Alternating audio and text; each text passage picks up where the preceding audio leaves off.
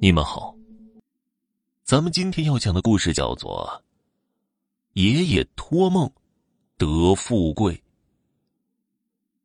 这事情发生在民国年间，在玉境某县的方山镇，有个地主年轻的时候跟着族里的叔叔外出做生意，赚了不菲的身价，然后回了方山镇买田置宅。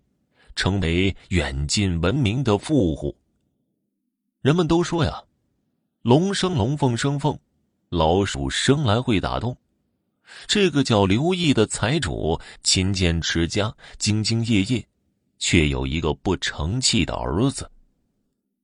儿子叫刘三水，因为早年贫困，刘毅发迹后，便由着他大手的花钱，惯出了毛病。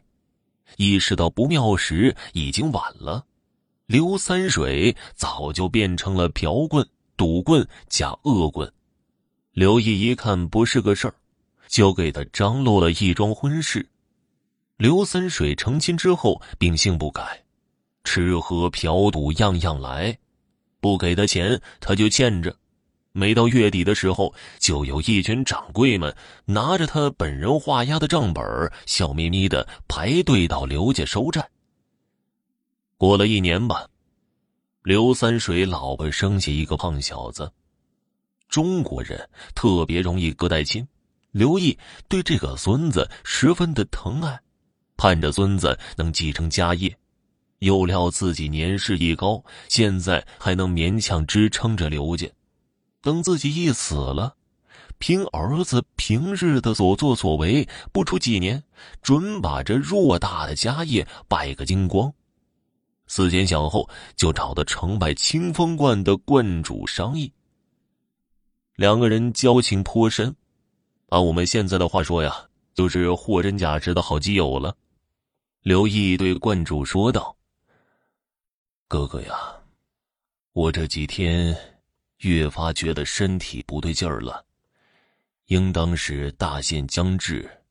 你也知道，我家那个混账儿子，等我一伸腿，指不定他干出什么事儿呢。我担心小孙子到时候连饭都吃不饱。我已想好一个办法，暗地里将一半家财都放在你这道观。若是三水败光了家业，孙子。生活不好的时候，哥哥，你就把这些钱拿出来给他。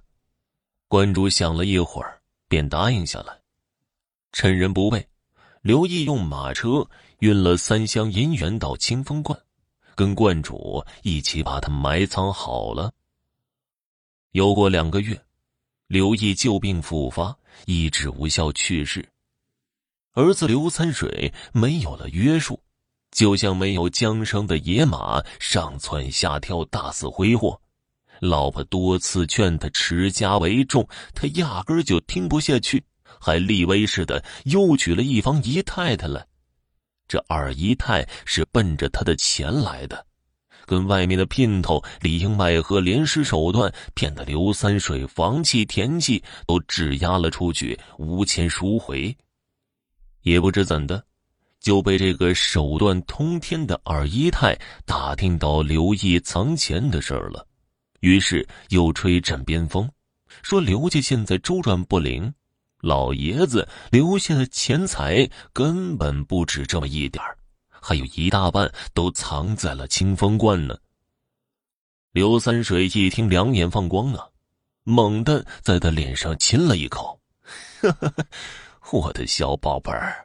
这都被你打听到了，哎呦，你真是我的亲娘啊！你给我们刘家立大功了。二姨太笑得花枝乱颤。当日，刘三水就找了一群人，浩浩荡荡奔到了清风观。哪知清风观主早不死晚不死，偏偏昨晚一睡不醒了，竟然找老君爷报告去了。刘三水急得直跳。问观里另两个年轻道士，观主临终的时候可有什么遗言呢？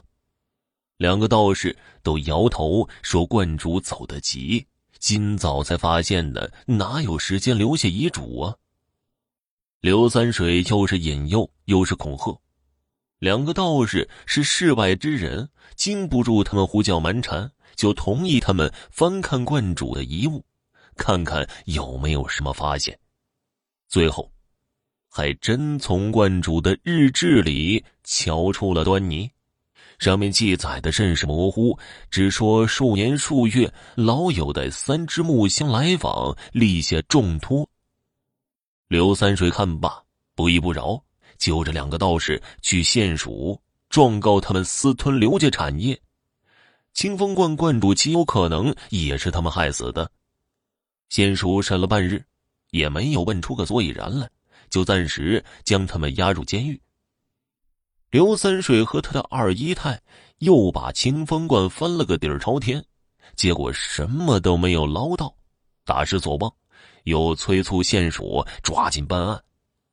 县署官吏平日就不欣赏刘三水的为人，二来也有些不爽，说这刘三水家大业大，也不孝敬一下，就知道每日跑来聒噪，于是越是催，他们越是搁置。有一天呢。刘三水偶然撞见二姨太跟别的男人一起鬼混，气不打一处来，一顿老拳将对方打死了，自己也被投到监狱。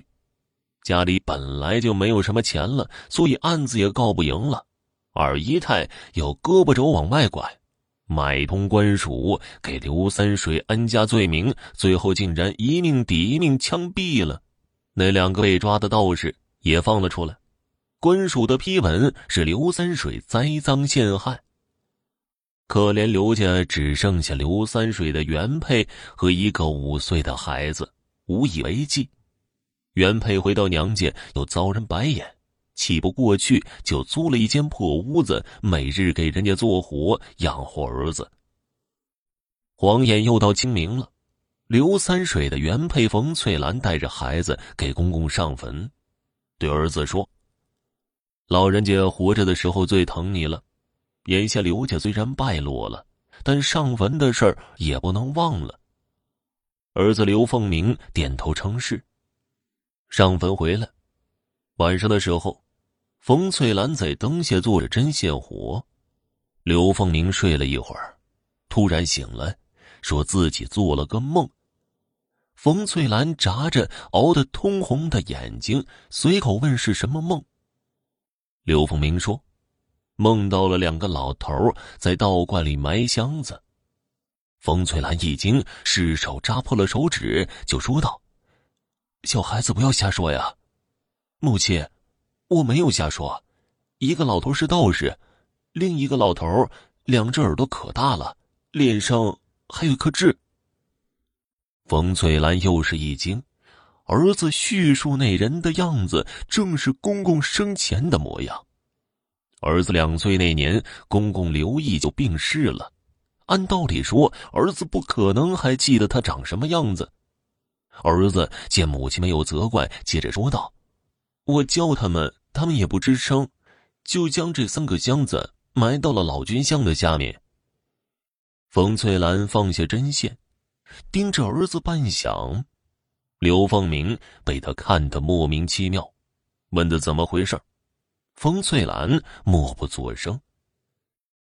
第二天，冯翠兰告了个假，去了清风观一趟。